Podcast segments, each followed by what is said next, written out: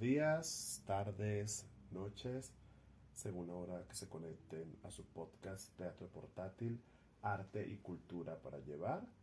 Les saluda Alexis Márquez, actor, director, dramaturgo. Agradecido por la acogida que sigue teniendo nuestro podcast, por los comentarios que nos dejan en las redes sociales. Los invito a seguirnos en Instagram en la cuenta Teatro Piso Portátil. Hoy estaremos hablando sobre las enseñanzas de una de las grandes maestras de la actuación moderna. Hablo de Uta Hagen, actriz de Broadway, discípula de Lee Strasberg, quien a su vez fue discípulo del gran Stanislavski. Escucharemos un resumen de unos consejos valiosísimos para todos aquellos que desean incursionar o que ya están inmersos en este hermoso oficio que es la actuación. Armado de una pasión por la expresión personal, de un punto de vista particular y de un objetivo concreto, el actor debe adquirir un dominio de su oficio, porque de lo contrario todo el talento y la buena voluntad no le servirán para nada. Existe una gran falta de conocimiento y mucha desinformación sobre la naturaleza de este oficio, más que sobre las otras artes. Se dice que la interpretación es un oficio meramente intuitivo y que no requiere técnica alguna. Has nacido para ser actor, actuar no se aprende, actuar no se enseña. Son frases que nacen de la ignorancia y de los prejuicios que una vez más relegan al actor a la figura de niño talento. Esta es la opinión de aquellos que creen que los trucos del oficio se aprenden actuando en público y también parece haberse extendido hasta nuestros sindicatos. Estos aceptan a todo el que haya sido contratado por un golpe de suerte o por un familiar con un solo trabajo a sus espaldas y sin previa formación o experiencia.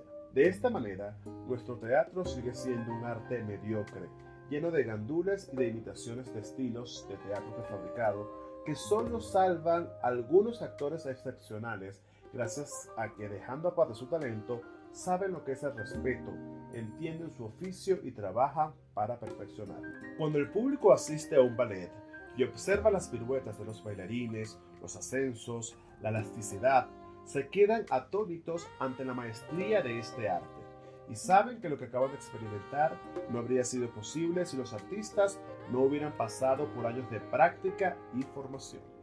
Cuando el público va un concierto y observa cómo el violinista coloca su instrumento bajo el mentón, oprime las cuerdas con los dedos de una mano y arrastra el arco con la otra mientras toca una música maravillosa, sabe que es algo que nadie podría hacer igual de buenas a primeras. Y tampoco se fijan en la técnica. Se limita a escuchar la música y a disfrutar del ballet. Cuando la técnica del actor destaca en primer plano, como ocurre con el teatro eficaz y artificial, de voces estudiadas, de recitación de palabras de modo mecánico, a menudo tarareadas por voces bien entrenadas, cuando se derraman lágrimas por el simple motivo de enseñar la capacidad que uno tiene de llorar en público en el momento justo, cuando la rimbombancia y el histrionismo se adueñan del ambiente, el público suele quedar impresionado porque sabe que nadie sería capaz de conseguir lo mismo.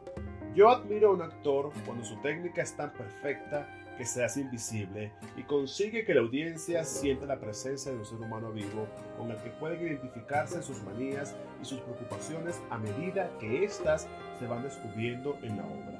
Creo fervientemente que cuando el público reconoce una proeza y se da cuenta de cómo se ha hecho, significa que el actor ha fracasado, no ha sabido utilizar bien la técnica. Desgraciadamente, cuando triunfa cuando su trabajo comunica y su poder como ser vivo ha traspasado y ha llegado a las butacas, es entonces cuando la mayor parte del público está convencido de que ellos también pueden hacerlo, dejando aparte el recurrente, ¿cómo pueden aprenderse tanto texto?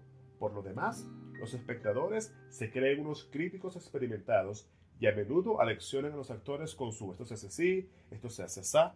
El actor debe saber que dado que es un instrumento, debe ponerse al servicio del personaje y utilizarlo con la misma destreza con la que el violinista hace música con su violín. El hecho de que el cuerpo de un actor no sea como un violín no significa que la técnica sea más fácil de adquirir. Así que a ti, actor, que de todo tu ser haces tu instrumento, te explicaré en qué consiste la técnica que hace posible nuestra maravillosa profesión. En Europa, hasta hace poco, a casi ningún actor se le hubiese permitido subir a un escenario sin haber antes asistido a clases de expresión corporal, educación de la voz y dicción.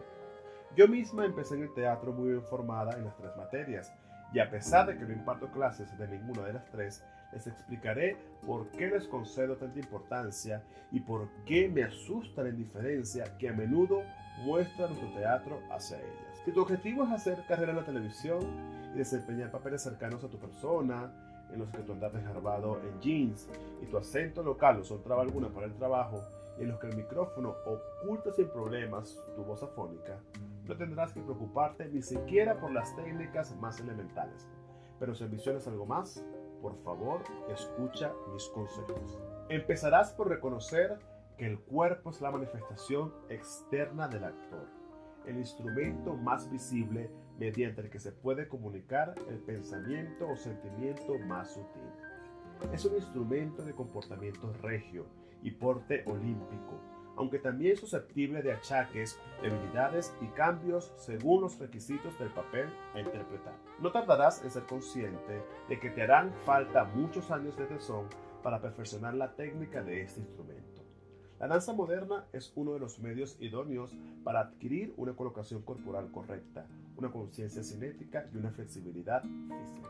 El movimiento escénico, que tanto se enseña en las clases, suele crear en los actores una gestualidad demasiado consciente y artificial que los lleva a buscar posturas previsibles y ensayadas, mientras que la danza, el deporte y el mimo exigen un cuerpo capaz de responder espontáneamente y casi por reflejo a los estímulos de los diferentes personajes sin interferir en las reacciones humanas del actor. La voz es un instrumento que hay que aprender a tocar. Hay que tratarlo como trataríamos a un Stradivarius, utilizando las técnicas del arco más elaboradas para no rascar las cuerdas. Un mal uso del instrumento conduce a la formación de nódulos, a la distensión de las cuerdas, que es la causante de las raspaduras y las afonías tan comunes en los actores mayores y a veces también en los más jóvenes. También provoca laringitis y puede obligar al actor a ausentarse de su trabajo.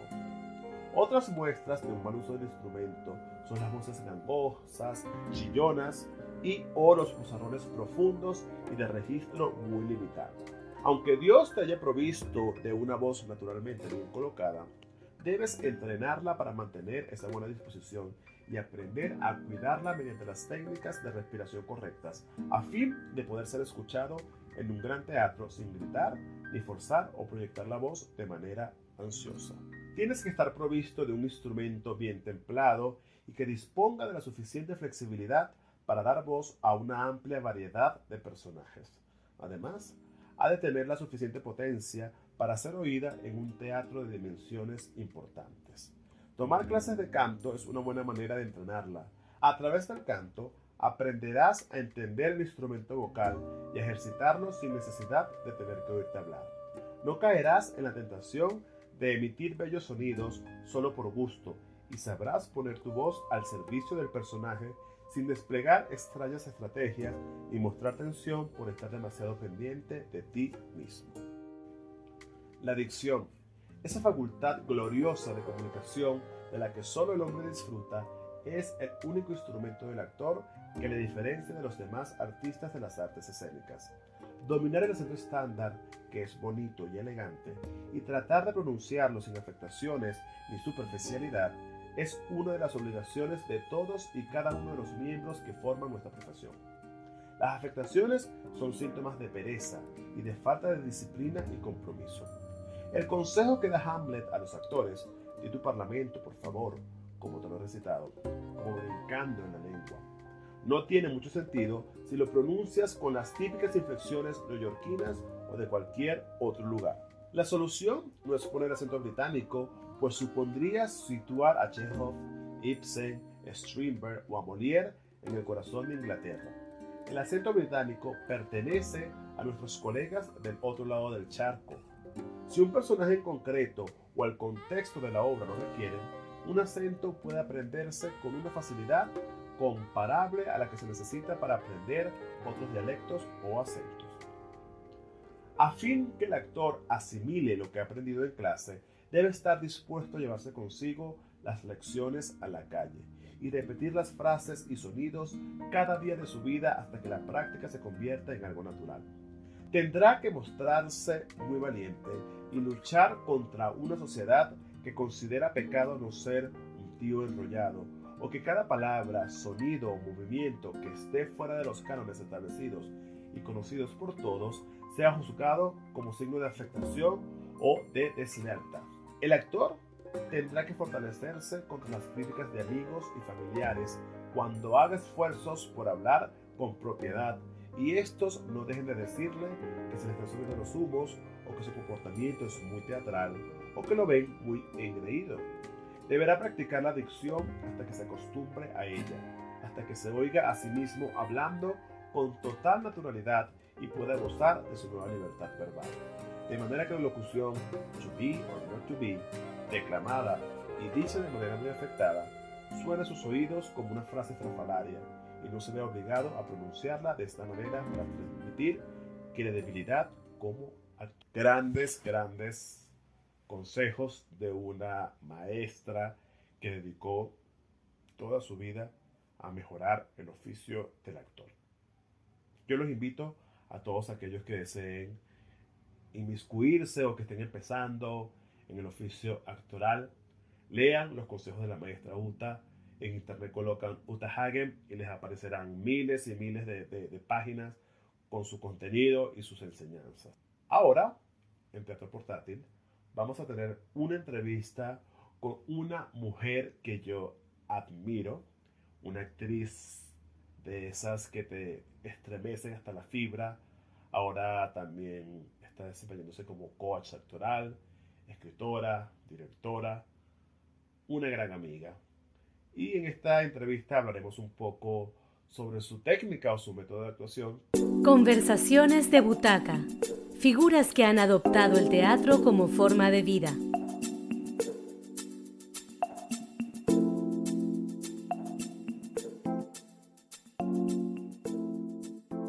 Buenas tardes, días o noches, según la hora que se conecten a su podcast Teatro Portátil, Arte, Arte, Arte y Cultura para Llevar. Eh, el día de hoy me acompaña una super invitada especial que tenía ganas de invitarla desde hace mucho tiempo para que nos hables de su experiencia como primera gran actriz, chiste interno.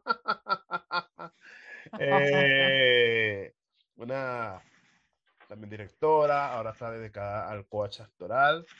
Eh, le presento a mi querida estimada Claire. ¿Cómo estás, Claire? Bien, yo pensé que ibas a decir otro nombre.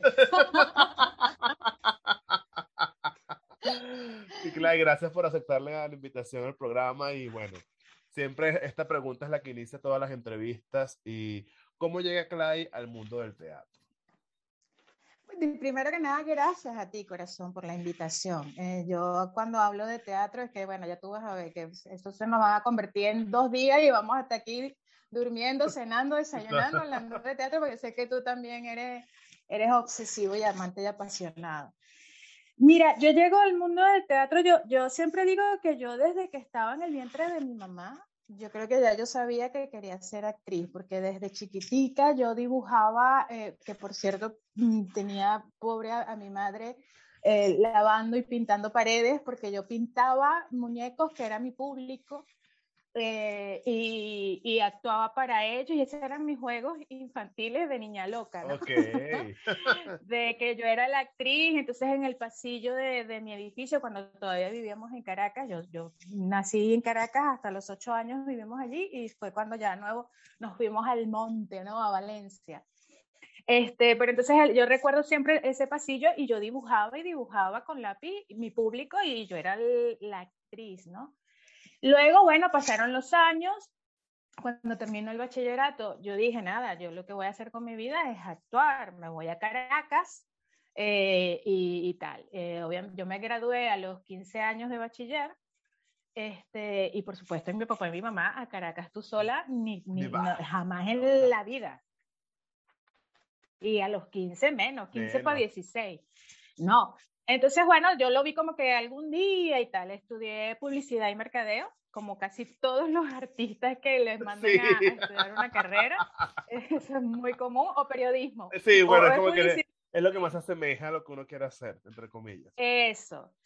Y bueno, saliendo, ya, ya estando por graduarme, que, que yo decía, bueno, ya ahora sí, ya estoy más grande, me voy para Caracas y tal. Y en eso veo una, un artículo, una entrevista que le estaban haciendo a la que luego se convirtió en mi mentora, en mi maestra, que estaba llegando a Venezuela, específicamente a Valencia, y venía de Nueva York, de Los Ángeles, Escúchame a mí, Nueva York. como, tiene que ser, como tiene que ser. Open English funcionando. este, y, y, bueno, me llamó mucho la atención porque yo no sabía qué era el método, o sea, yo no, no sabía nada de la actuación, no sabía nada de teatro, pero quería hacerlo, ¿no? Sobre todo que en, en, en, en el colegio, en primaria, yo tuve una profesora que todavía tengo contacto con ella, que siempre le digo, gracias a ella, yo ah, empecé a amar el teatro, porque era la profesora de castellano y literatura. siempre es esa profesora la que te inculca. Eso, eso, y ella siempre hablaba de teatro, entonces nos hacía obras y yo siempre hacía un personaje y para mí ese era el momento más feliz de la escuela, ¿no? Y fíjate que casualmente, eh, cuando yo empiezo a estudiar el método allá en Valencia, ella fue, esta profesora, muchos años después, era una de las fundadoras de esa escuela. Entonces, fíjate oh. que todo queda Conectó, como, o sea, ya sí, de verdad que estaba predestinada que tenías que ser actriz porque sí. Total, total, total. Y bueno, desde allí, eh, gracias a Dios, no he parado. Eh, típico que, bueno, ya me, me, vine a España, paré un tiempito por, porque, bueno, sabes que uno se está reajustando. Exacto. Y, y, bueno, ya, ya, gracias a Dios, ya, ya volví a darle, pero no, nunca, no he parado de, de sobre todo eso, de hacer teatro, de, de crear, de, de, ayudar a crear, de, de, vivir de esto. Eso es importante, porque eh, tú que nombrabas el, método que siempre me, me, ha interesado, que es como que tu, tu fuerte, por decirlo así, eh, para el que no sepa o para el que no tenga tanta noción, ¿qué es el método, Clay? El método Clay. El método coma Clay. Este, imagínate, Dios mediante, ojalá algún día se, conozca algo como que el método Clay. Mira, el método es una, es una historia bastante larga, si, si te la puedo resumir para todos tus oyentes, es que eh, hubo un señor llamado Konstantin Stanislavski, que todos los teatreros lo, lo, hemos escuchado de él, lo hemos leído, que es el gran creador de, del teatro moderno y sobre todo de la organicidad del actor, ¿no? Fue, fue él fue quien, que empezó a, a, investigar sobre aquella cosa de que las emociones deberían ser reales en la escena, de que los actores no están allí para modelar o para hablar, tú sabes, con esa voz y tal, sino para eso, para emocionarse y hacer que el público se emocionara. Entonces, bueno, este, este señor hizo, eh, produjo esta obra La Gaviota, de Chejo y la lleva por gira a Estados Unidos.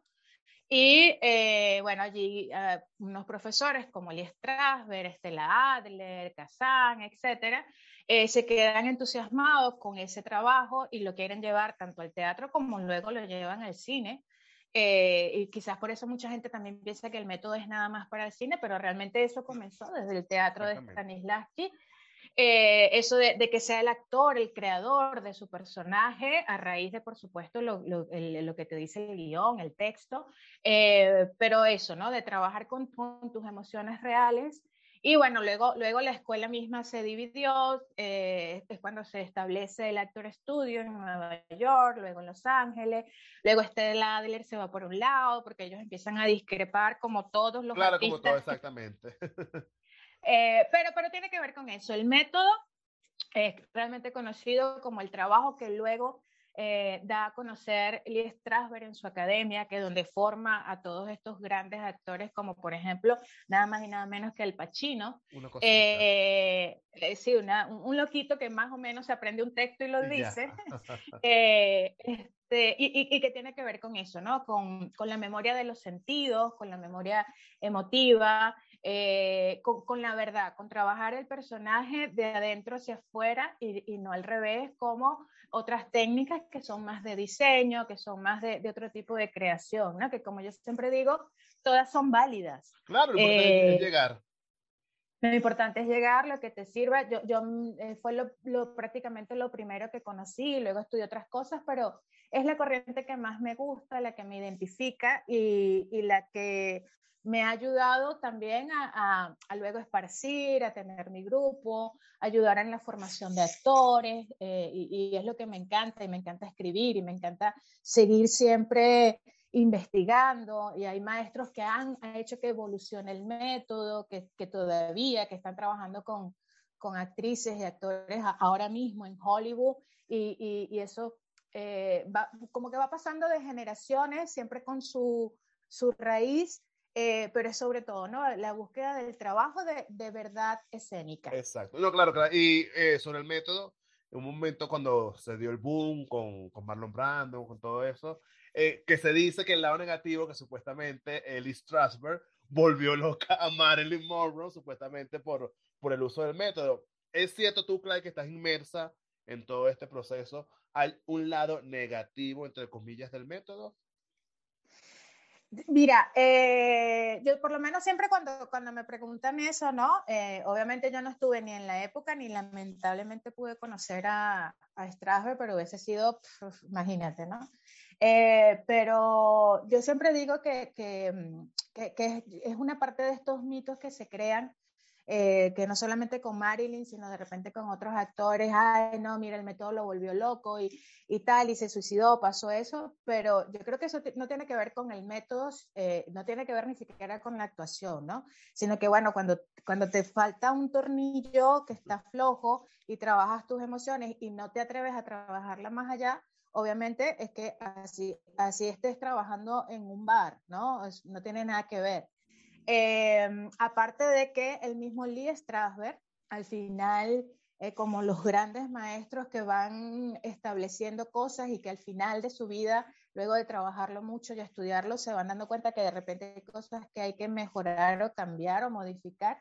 Él mismo decía, ¿no? Eh, sí, el actor del método trabaja emociones reales originadas por situaciones que hayan vivido, pero siempre y cuando no sean situaciones que te, que te, hayan marcado tanto y que no las hayas superado, porque no solamente que, que en la escena lo que hace es que te bloquea, porque instintivamente uno bloquea el dolor, claro, ¿no? a menos que sea masoquista. Eso, y que aparte eh, no vale la pena que, porque todos tenemos en la vida situaciones muy difíciles y, y no vale la pena llevarlas o, o, o, usarlas para tu personaje porque te estás haciendo daño tú. Es tal cual como que si agarraras un cuchillo y, y, te, y, te, te, te marcas la piel porque tu personaje lo hace. O sea, es, entonces no vale la pena. Para eso eh, se utilizan otras cosas, para eso se utiliza la sustitución, ¿no? A un actor se le acaba de morir su, su padre y, y, y, al personaje tiene un momento de un sufrimiento, sea cual sea, así sea parecida a la situación o no, lo menos que debe trabajar ese actor es la muerte de su padre, ¿no? Eh, lo que pasa que, bueno, hay, hay siempre como esa, ese gran mito de, del método como tal, hay gente que no, no lo lleva sino a, lo profundo, eh, hay muchos directores que, les gusta el masoquismo, que eh, sí, eh, yo, yo, tengo muchas anécdotas que me han contado, por lo menos una, que, hablando de esto, de, de, muerte, que una directora le, le decía a un actor, eh, profesora del método, y le decía, ahora, ahora imagínate que aquí tienes una urna y ahí está tu madre y te tienes que despedir y tal. Y entonces el actor, como, como era muy estudioso del método y tal, él lo que se pone es a insultarla. Entonces la directora, la profesora le dice, no, ¿cómo estás haciendo? Y se dice, no, pero es que mi mamá eh, fue una muy mala madre. Eh, y entonces yo la insulto, yo no tengo por qué llorar. Pero él no lo hizo de verdad, él lo hizo era para que viera la profesora lo excesivo de, de, su ejercicio, lo excesivo de tal y que, y que, bueno, todos tenemos experiencias distintas, ¿no? Y, y tú, si tú quieres quebrar emocionalmente al actor para, para, porque es la emoción del personaje, oye, hay maltrato, muchas claro, cosas. No, no, el... es, es, es, maltrato emocional y hay muchas maneras de llegar a eso y con, con, con el olor o una flor, con, con, una simple música, de esas músicas que a veces escuchamos y, y, y ya nos quiebra la emoción. O sea, con, simplemente con eso, pero sobre todo eh, con la herramienta principal que es la imaginación del actor, ¿no? Es jugar muy seriamente, que en ese momento eso te está, lo que le está sucediendo al personaje lo vives tú al 100%. Y, y eh, se supone que como actor, se supone no, como actor, como actriz, eh, tienes una sensibilización un poco más, eh, más grande que, que el, el, común de los mortales, entonces ya por allí, si lo juegas muy en serio, ya por allí va a llegar la emoción sola sin tener que, como decía un, otro gran amigo mío actor, sin masturbarte emocionalmente en escena, porque a nadie le gusta eso ver. Exactamente, Clay. Y chévere, conectando eso en tu experiencia como actriz, Clay, ¿cómo hace o cómo construye Clay un personaje? Porque hay gente, Mira, que, hay gente que piensa, eh, bueno, veo cómo se mueve en la calle, muy de afuera hacia adentro, cómo se fuese, cómo se expresa, ¿verdad? o cómo Clay, yo tengo un personaje Clay, tú vas a ser crimenestra, dime cómo tú empezarías a construir este personaje. Mira, yo siempre empiezo por algo que me encanta mucho y que ya de una me hace empatizar con él y es un poco con el personaje y es un poco lo que, lo que yo doy y, y, y cada vez me doy cuenta de que, eh, de que es una gran herramienta, ¿no? Obviamente hay personajes que, que no todos empiezan de la misma manera, pero por el común, yo lo primero que siempre hago es, es la biografía del personaje en primera persona. Entonces, si soy climenestra, entonces yo empiezo con la información que me da el director y la información que está escrita en la historia, en el, en el libreto o en el guion, eh, yo empiezo a crear, pero sobre todo a crear imágenes, ¿no? Eh, si, si, si, empiezo a hablar de que, de, que, de que, bueno, de que fue una niña con, con, un trauma X que tenga que ver obviamente con el personaje, yo empiezo a crear imágenes de eso y eh, a empatizar con ese dolor o con, esa, o con esa admiración o con esa felicidad que pudo tener el personaje en situaciones específicas. Luego, eh, bueno, eso, el desglose y saber sobre todo cuál es la relación que tiene mi personaje con el resto de personajes, eh, ver cuál es el objetivo que quiero lograr de ellos. Y parece mentira, pero ya ahí eh, va, va, va saliendo solo, pero sobre todo desde, desde, como decía el maestro, de adentro hacia afuera, ¿no? Desde el sí mágico, de ponerme en los zapatos de la situación del personaje, tanto en su vida, o sea, de la escena que no está escrita que viene el antes, como de cuál es su objetivo, así lo cumpla en la historia o no. Claro, y bueno, y después, después Perdona, después no, no, viene ya, entonces, ajá, cómo, cómo, cómo me he visto, qué tipo de, de, de ropa y tal, y, y, y, el, es que eh, suena como esotérico o como brujístico, pero tú sabes que el personaje mismo te empieza a hablar y te dice, yo me siento bien es con este pantalón y me siento bien con estos zapatos, eh, sin que tú lo forces. O sea, es una cosa que es magia y que se da, eh, y, y, que se da sobre todo cuando, cuando ya has hecho todo lo que es el proceso de, de eso, de, de, de, empatizarlo, de justificarlo y, y de amarlo. Claro, ¿no? porque somos, eh, lo, lo, personajes... lo, lindo, perdón del método, es que, eh, y del teatro como tal, de la actuación, es que somos como unos medium. Y cuando el, cuando el espíritu, uh -huh. que además esotérico, te posee, pero hay un trabajo previo que ya tú has comentado, uh -huh. eh, para que, porque, porque no es que yo me voy a sentar y decir, personaje poseeme, no te va a poseer si tú no has, no has investigado y no, no, no has facilitado las cosas. Ya que nombrabas, claro, lo de la biografía y todo eso, eres las actrices eh, trabajas en base a lo que te dice el, el, director y el autor o inventas más allá, porque hay, hay algunas actrices actores que hacen una biografía como de 100 páginas, que nació, vivió, murió, él, eh, nació en la maternidad Concepción Palacio a las 3 y cuarto, o más o menos cuáles son los elementos que tú eh, le aportas a tu biografía de personaje. No, yo creo que, bueno, si, si, de repente hay actores que les sirve eso, eh, bienvenidos para ellos, pero yo creo que la biografía tiene que ver es justamente eso. Obviamente, ¿de dónde viene? Porque, porque el ser humano, eh, todo lo que, o sea, su personalidad viene de, de, tus padres, de dónde naciste y tal. Si mi personaje es rusa, yo no puedo inventar que nací en las Islas Canarias, porque sería como que ilógico, ¿no? Entonces yo pienso que, que, la biografía tiene que tener un contenido, o sea, el hueso de la biografía siempre tiene que tener una hilación con lo que le sucede al personaje en esa historia y, y crear imágenes sobre eso, ¿no? Eh, luego sí hay otras cosas porque de, de repente, si ponte que me das un personaje que, que, es una mujer que, que su esposo la maltrata. por decirte algo. Eh, entonces yo, yo podría, eh, aunque no esté en el guion, puedo imaginarme eh, la primera relación que tuvo mi personaje con su primer amor, cómo fue, qué fue lo que pasó y, que, sé que de repente eso se desencadenó a que tenga una relación con un maltratador, por poner ejemplos así locos, ¿no? Entonces, eh, de repente, por lo menos a mí, a mí no me sirve una biografía de 10 páginas, me sirve más una biografía de una página, pero eso, llena de imágenes y con momentos importantes del personaje. Cool, que, que, eso es lo que te, te, ubica, te ubica de una vez en lo que le está sucediendo, ¿no? Eh, claro, hablando de eso de, de, experiencias místicas y religiosas y medio, ¿en qué momento eh, Clay sintió que dijo, yo nací para ser actriz? O sea, cuando, ¿en qué, qué momento en el escenario consiguió un personaje o una obra que te dijo, ah, esto es lo mío?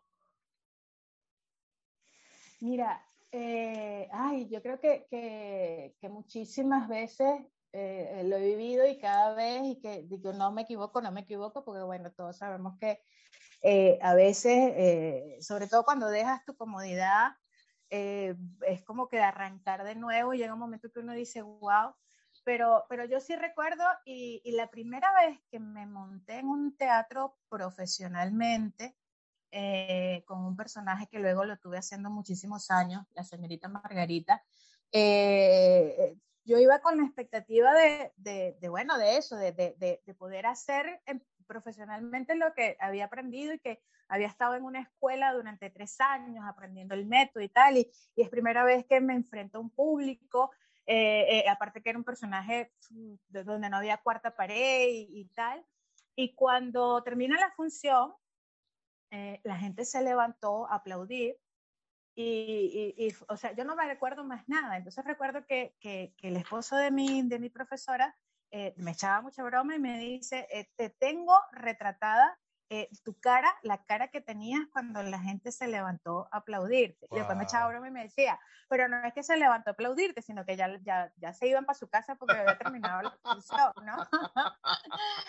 pero, pero de verdad fue tan bonito lo que sientes, porque no es por el ego de, ¡ay, qué buena actriz! o qué mala actriz soy, sino de, que, wow, lo, de lo que tú aprendiste, de, estar meses ensayando o semanas ensayando, de eso, de, de dejar de, ir a una disco, de dejar de, de, pasar un domingo familiar con tu familia y de estar ahí ensayando, da sus frutos y la gente, el público lo disfruta y te lo agradece a través de un aplauso eh, yo creo que ese es el momento que, que, es donde tú dices, es que yo nací para esto. Exactamente, claro. Y ahora yéndonos como que a la contraposición, bueno, porque esta es una carrera que por fortuna nos tenemos muchos altibajos y vivimos muchas emociones, pero una experiencia negativa que haya, o si la has tenido, que te haya llevado casi a renunciar a la actuación o al teatro en sí como tal.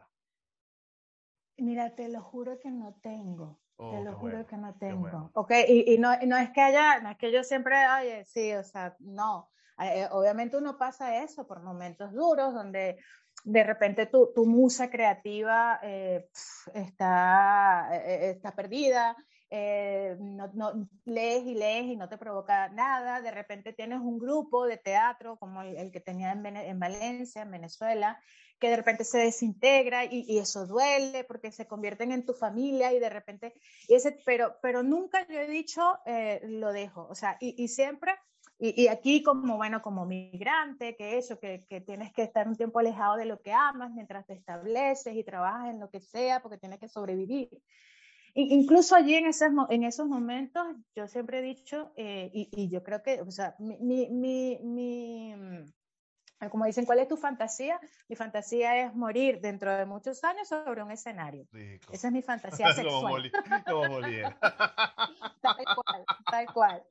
Eh, y, pero también siempre digo, o sea, yo pienso que, que, que dejaré el teatro y dejaré la actuación, ya, o sea, eh, eh, no lo puedo decir yo, lo decidirá Dios, el universo, pero yo mm, lo dudo, o sea, por muy mal que, que esté en algún momento, eh, ahorita, ahorita mismo, después de la pandemia, yo tengo ya dos años que no me paro frente, sobre un escenario a actuar. Y ya yo estoy que, ¡ah! ya este año me, me desquito porque, porque, porque no sí. puedo más, ¿no? Claro, a nivel de teatro. Gracias, eso, gracias a Dios he hecho otras cosas que, he hecho, he trabajado en series, cosa que es una reinvención en mi vida porque no lo había hecho. Eh, pero igual, o sea, el teatro lo necesito para seguir sintiéndome viva. Y este año espero ya desquitarme.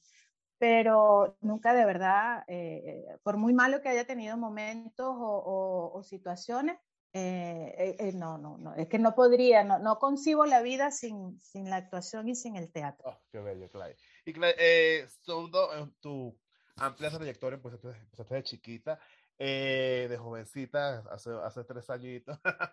Por eh, supuesto. o sea, sí, antes de la pandemia, dos años antes.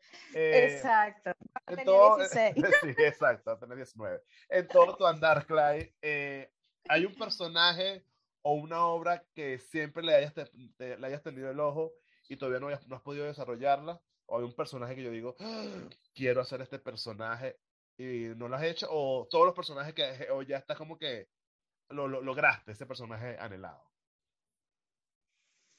No, eh, ahí, o sea, eh, yo fíjate que yo empecé a hacer eh, pequeños monologuitos que estuve, pero después lo, lo, tuve que dejar porque, bueno, por trabajo, tiempo, etcétera, de personajes que siempre me habían encantado hacer y lo estuve haciendo en cuarentena.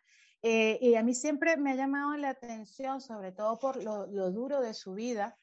Eh, eh, y, quisiera hacer, no sé si hay, ignoro si hay, pero quisiera hacer una obra de teatro, o bien sea monólogo o u obra como tal, y que yo sea Ay, Dios mío, se me fue el nombre. Estoy en la época post-COVID, donde a, mí me dio hace no, mucho que a uno se le olvidan las palabras.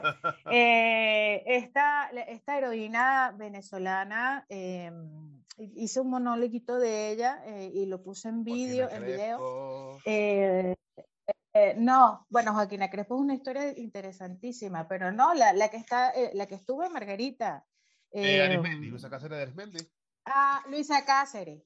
Luisa Cáceres de Arismendi y, y, y, cada vez que leo sobre su historia, sobre su vida, sobre todo los últimos, las últimas semanas que vivió allí encerrada en el castillete o castillo, eh, eh, dar a luz a tu propio hijo y que se te muera allí y, o sea, y todo lo que vivió, todo lo que le hicieron, luego como la desterraron, eh, me encantaría. Y, bueno, hice un monólogo donde yo eh, eh, que se llama, quise hacer como una serie llamada eh, en primera persona y es contar la vida de, mujeres en primera persona. También conté un poco la vida de, Teresa ah, Carreño. Impresionante. No, no, conocía muchas cosas y, y, al final me, me, me, me, enamoré de su vida, sobre todo cuando leí que ella decía, tengo años que no voy a Venezuela, los venezolanos me hicieron un boicot terrible, pero jamás me quitaré mi nacionalidad. Y, eso hizo que la admirara mucho más, ¿no? Este, eh, siempre quiero eso, como hacer eh, personajes que, sean de esas mujeres, de esas cargas emocionales, de estas mujeres que les ha tocado vivir cosas terribles, pero que, que han tenido los ovarios bien puestos y han, ya han surgido, ¿no? Y a nivel de teatro, mi fantasía siempre ha sido ser Julieta, pero creo que ya voy tarde. bueno, creo que esto ya la, la nodriza puede ser ya, pero que este es un buen personaje. Un poquito, sí, sí, exacto. unos años más y la abuela es Julieta, pues, pero eh, siempre, siempre quise ser de Julieta. Me, o sea, yo decía, debe ser la hostia. Claro, claro. Y ya volviendo otra vez un poquito al método, sé que en el método hay una parte, hay un, una de las tantas técnicas o de los tantos procedimientos que es el desglose de la escena. Más o menos cuéntame que, para el que no sepa cuál es el desglose de la escena. Ya creaste tu personaje, ya fuiste a lo que quiere, a la relación con los demás, a los demás, de adentro para afuera. ¿Cómo se enfrenta un actor o actriz del método al texto como tal, a la obra? Eh, el desglose de la escena es, como llamo yo, es, como cuando te dan un, un juguete y lo, lo, lo, desarmas para entender qué tiene por dentro y luego lo vuelves a armar. Es eso, es desmenuzar, la, desmenuzar esa escena, primero dividiéndola por momentos, luego a cada momento em, eh, verificar qué quiere lograr el personaje en cada momento, en cada cosa que está diciendo, y allí ponerle un verbo que sería la acción. Eh, luego, eh, con, con, los actores o las actrices que te toque trabajar, probar ese verbo, es decir, ya saber de que, de que si mi personaje en este momento te quiere humillar a ti, ya sabe que lo que tengo que decir, me voy al 100% a buscar humillarte, ¿no? Más que, que probar entonaciones, es probar el efecto que quiero lograr en ti y eso hace que haya conexión entre los personajes y entre los actores espectacular y ya de una vez se crea eso, ¿no? La verdad escénica. Luego, eh, con todo eso es descubrir eh, en muchos momentos los subtextos que a veces son los más ricos, eh, son los más interesantes para trabajar, son los que te llevan al corazón como tal de la escena y, y establecer por escena los objetivos de tu personaje que te lleva al superobjetivo, ¿no? Ese personaje para qué está escrito, ¿Qué, qué, qué, cuál es su convicción de vida, para qué eh, tiene vida. Eh, y bueno, ya después ver si lo logra o no, porque existen los modificadores de la escena, ¿no? Pero un poco es eso, el, desglose de la escena es ir por escena, desmenuzando, poniendo uh, verbos, eh, estableciendo objetivos para llegar al objetivo general y el superobjetivo de tu personaje. Es conseguir el punto, el medio, el corazoncito de, de, cada escena. Y porque aparte de que eso te va a hacer de que si es una obra de teatro te la aprendas completa y no de no caletres, sino con, con verdad, con, con, con, con, total conocimiento de lo que está pasando en cada momento. Eh, y siempre te, y, y, aparte que también es algo como mágico, puedes pasar 20 años y el texto está allí, ¿no? Eh, te lo recuerdas, te lo, lo, refrescas y estás, porque no te lo aprendes por, por, por, texto. Por las letras, tal. sino por lo que sientes.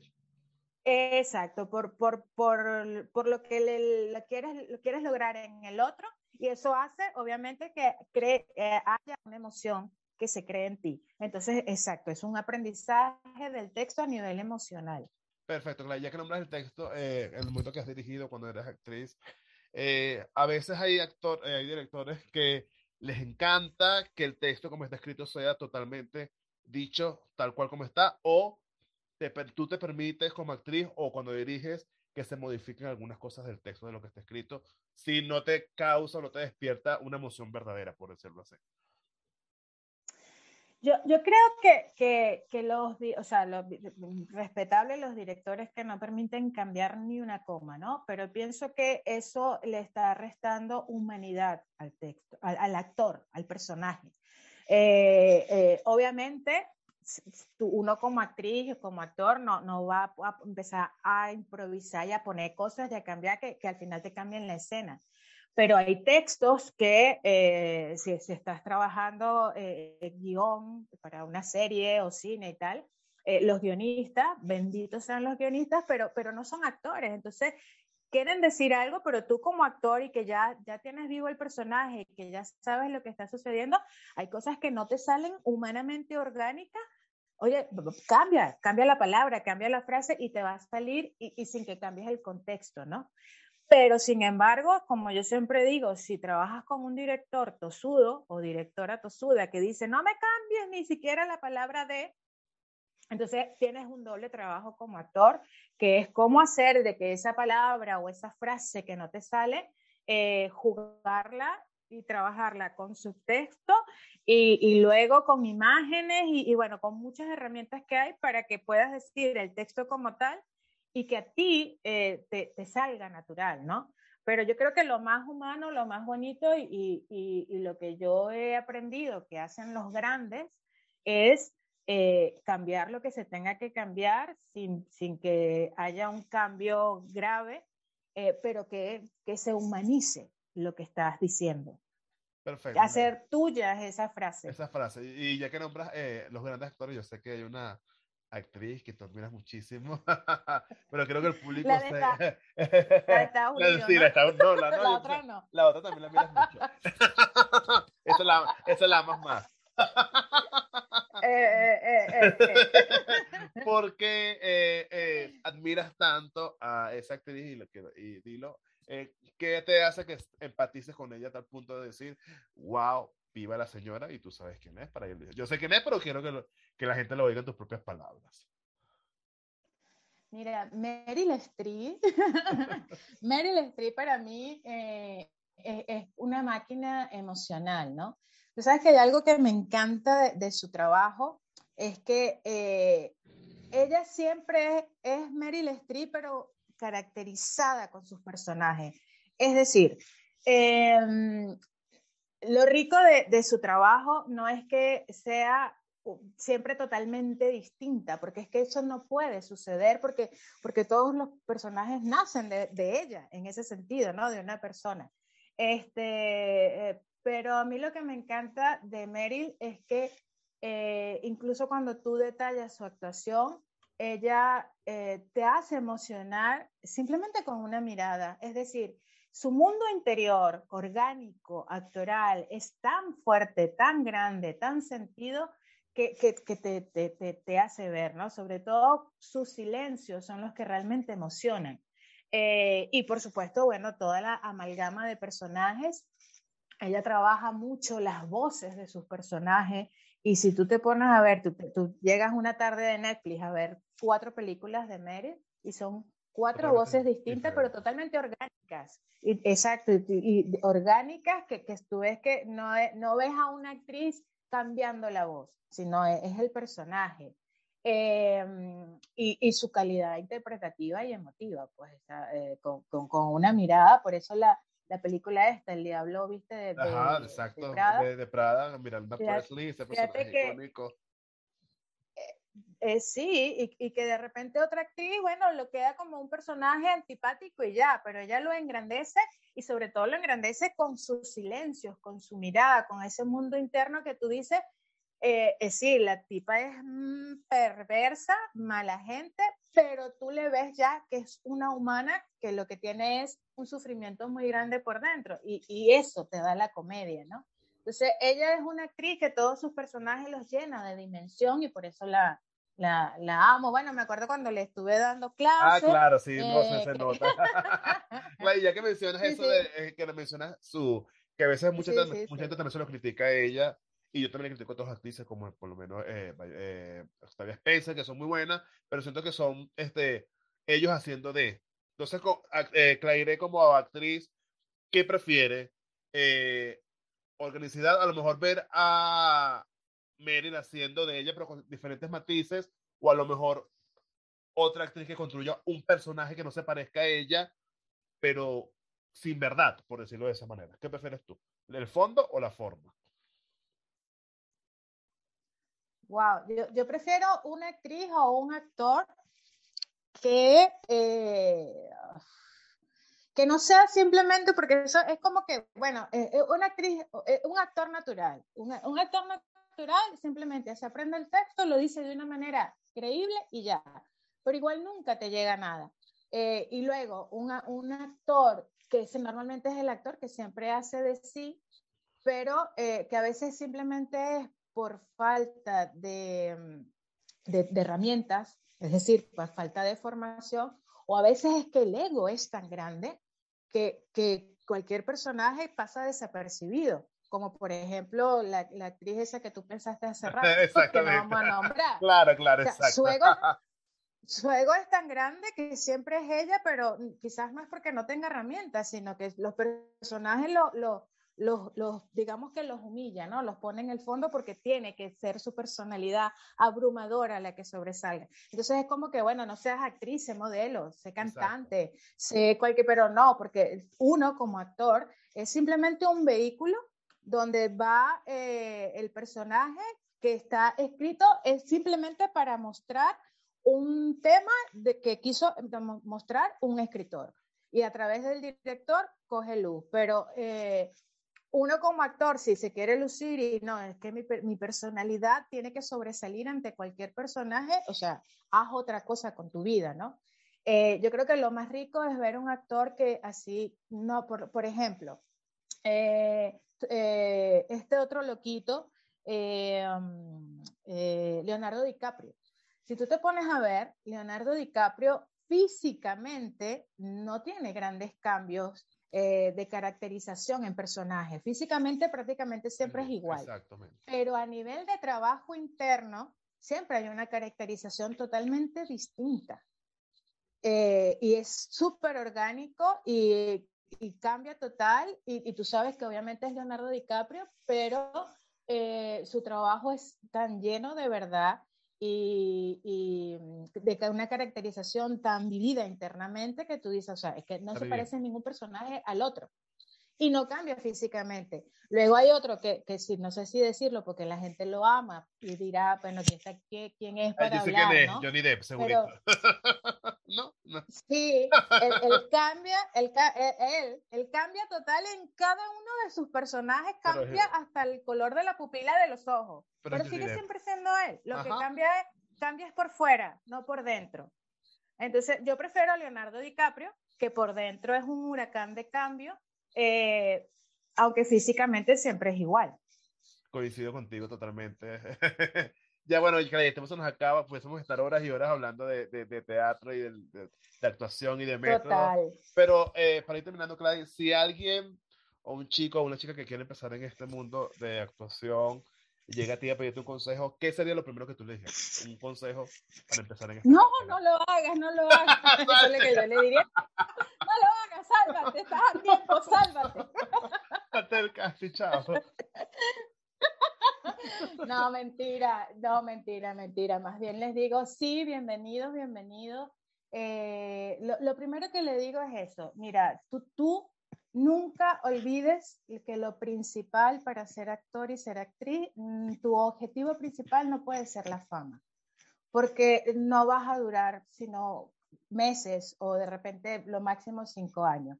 Tu objetivo principal tiene que ser eso, tener la oportunidad de vivir tantas vidas diferentes y siempre decir algo a través de tus personajes y de divertirte. Te, te, paguen un millón de euros o te paguen cinco bolívares. Divertirte haciendo lo que hace en el teatro más chiquito, en el más grande o en el plató de cine más espectacular de Hollywood. Este, y, y eso, porque, porque lamentablemente, eh, y, y, como yo digo, y ahora más, si tú lo que quieres es fama, abre TikTok, TikTok y listo. Y, ahí la, y, listo. Pero si tú quieres ser listo. eso.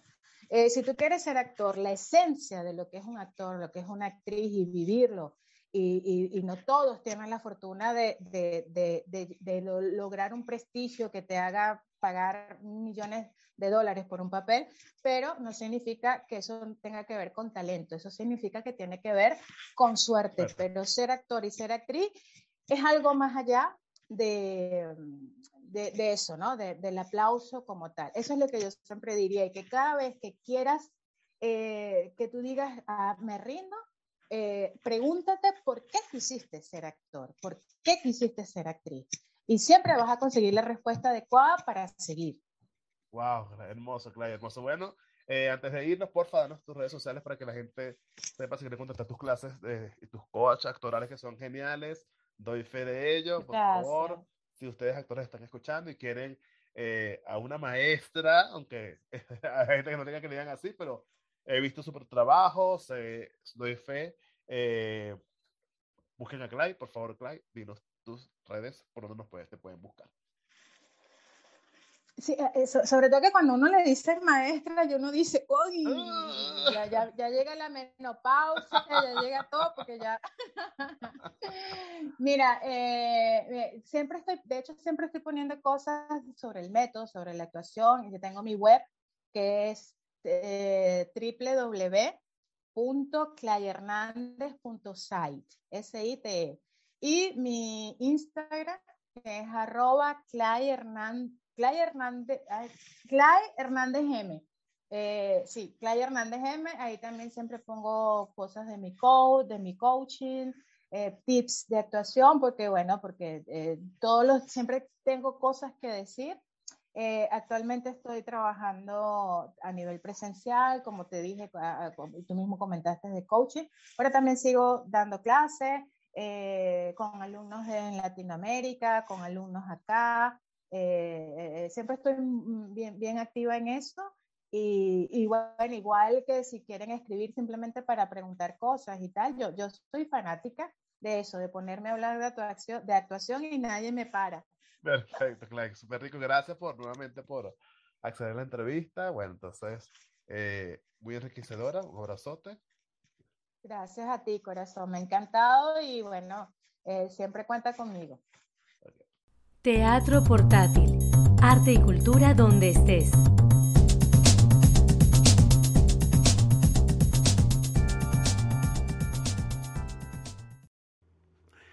Y en la lectura dramatizada de hoy eh, tendremos un extracto de Pedro y el Capitán, una obra escrita por Mario Benedetti en 1979.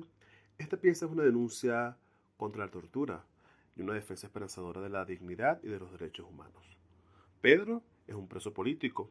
Durante su encierro es acosado y torturado física y psicológicamente por el capitán. Enfrentado por causas contrarias en una batalla desigual, la víctima y el verdugo habrán de confirmar que hay valores eternos que ninguna fuerza represiva puede borrar. Espero les guste, es solamente un extracto porque la obra es mucho más larga. Se abre el telón, un acercamiento a la dramaturgia universal.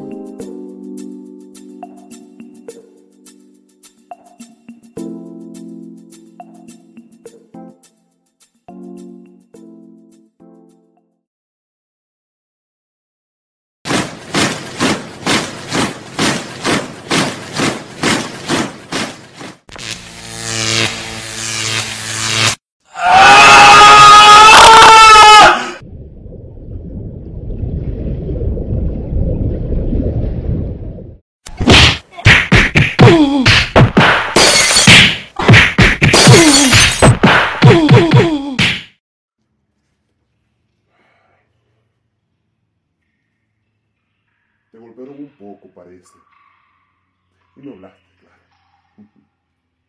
Siempre pasa en la primera sesión. Incluso es bueno que la gente no hable de entrada. Yo tampoco lo haría en la primera. Después de todo no es tan difícil aguantar unas trompadas y ayuda a que uno se sienta bien. ¿Verdad que te sientes bien por no haber hablado? Luego la cosa cambia, porque los castigos van siendo progresivamente más duros y al final todos hablan. Para serte franco, el único silencio que yo justifico es el de la primera sesión. Después es masoquismo. La cuenta que tienes que sacar es si vas a hablar cuando te rompan los dientes, o cuando te arranquen las uñas, o cuando vomites sangre, o cuando... ¿Para qué seguir? Bien sabes el repertorio ya que constantemente ustedes lo publican con pelos y señales. Todos hablan, muchachos, pero unos terminan más enteros que otros. Me refiero al físico, por supuesto. Todo depende de en qué etapa deciden abrir la boca. ¿Tú ya lo decidiste? Mira, Pedro. ¿O prefieres que te llame Rómulo, como te conocen en Aclande? No. te voy a llamar Pedro porque aquí estamos en la hora de la verdad y me estilo sobre todo la franqueza. Mira, Pedro, yo entiendo tu situación. No es fácil para ti. Llevabas una vida relativamente normal. Digo normal considerando lo que son estos tiempos. Una mujercita linda y joven. Tus viejos, que todavía se conservan animosos, buen empleo en el banco, la casita que levantaste con tu esfuerzo. A propósito. ¿Por qué será que la gente de clase media como tú y yo tenemos tan arraigado el ideal de la casita propia? ¿Acaso ustedes pensaron en eso cuando se propusieron crear una sociedad sin propiedad privada? Por lo menos en ese punto, el de la casita propia, nadie los va a apoyar. O sea, tú tenías una vida sencilla, pero plena. Y de pronto, unos tipos golpean en tu puerta, a la madrugada y te arrancan de esa plenitud. Y encima de eso, te dan tremenda paliza. ¿Cómo no voy a ponerme en tu situación? Sería inhumano si no la entendiera. Y no soy inhumano, te lo aseguro. Ahora bien, te aclaro que aquí mismo hay otros que son casi inhumanos. Todavía no los has conocido pero tal vez los conozcas. No me refiero a los que no tienen un anticipo, no. Hay otros que son tremendos. Te confieso que yo no podría seguir haciendo ese trabajo sucio. Para ser verdugo hay que nacer verdugo. Y yo nací otra cosa. Pero que lo tiene que hacer forma parte de la guerra. También ustedes tendrán, me imagino, trabajos limpios y trabajos sucios. ¿Es así o no es así? ¿Mm? Yo soy flojo, puede ser, pero prefiero las faenas limpias. Como esta de ahora, sentarme aquí al charlar contigo y no recurrir al golpe, ni al submarino, ni al plantón, sino al razonamiento. Mi especialidad no es la picana, sino el argumento. La picana puede ser manejada por cualquiera, pero para manejar el argumento hay que tener otro nivel. ¿De acuerdo? Por eso yo también gano un poco más que los muchachos eléctricos. Los muchachos eléctricos, ¿qué te parece? ¿Cómo a nadie se le ocurrió llamarlos así antes? Esta noche en el casino se lo encuentra el coronel. Él tiene sentido del humor. Le va a gustar. Ah, si estás cansado de la posición, puedes cruzar la pierna. Ah. Parece que optaste por el silencio. Bien. Esta es la situación. Y como de alguna manera me cae simpático, te la digo bien claramente para que sepas a qué tenerte. O sea, que te tengo simpatía, pero no lástima, ni piedad. Y por supuesto, hay aquí en esta unidad militar que nunca sabrás cuál es. Gente que por principio sin necesidad de saber nada sobre ti, no te tiene simpatía y es capaz de llevarte hasta el último límite. Ellos, los de la línea durísima, prefieren a veces traer a la esposa del acusado y, como te diré, perforarla en su presencia. Y, y hasta hay quienes son partidarios de la técnica brasileña de hacer sufrir a los niños delante de sus padres, sobre todo de la madre. Te imaginarás que yo no comparto esos extremos me parecen sencillamente inhumanos. Pero si vamos a ser objetivos, tenemos que admitir que tales extremos constituyen una realidad, una posibilidad. Y, no me sentiría bien si no te lo hubiera advertido y un día te encuentras con que algún orangután de esos violara frente a ti esa linda chica que es tu mujer. Se llamó Aurora, ¿no? No, seguro que en ese caso te quedarían la capucha. Son orangutanes, pero refinados. ¿Cuánto tiempo llevan de casados? ¿Es verdad que el último 22 de octubre celebraste tus ocho años de matrimonio? Ay, una pregunta. ¿Le gustó Aurora la espiguita de oro que le compraste en la calle Sarandí? Ay, ¿y qué me cuentas si llegan a traer a Andresito y empiezan a masijarlo en tu presencia. Esto último, como te decía, aún no ha sido aprobado como recurso, pero los asesores lo tienen en estudio. Claro, siempre habrá alguien que tiene que ser el pionero. Nunca estaré de acuerdo con esos procedimientos, porque confío plenamente en el poder de persuasión que tiene un ser humano frente a otro ser humano. Más aún, Estimo que los muchachos eléctricos usan la picana porque no tienen suficiente confianza en su poder de persuasión. Y además, consideran que el preso es un objeto, una cosa a la que hay que exprimir por procedimientos mecánicos, a fin de que largue todo su jugo. Yo, en cambio, nunca pierdo de vista que el detenido es un ser humano como yo, equivocado, pero ser humano.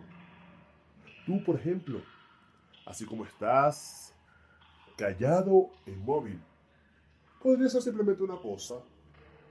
Quizá lo que estás tratando es de cosificarte frente a mí, pero por quieto y mudo que permanezcas,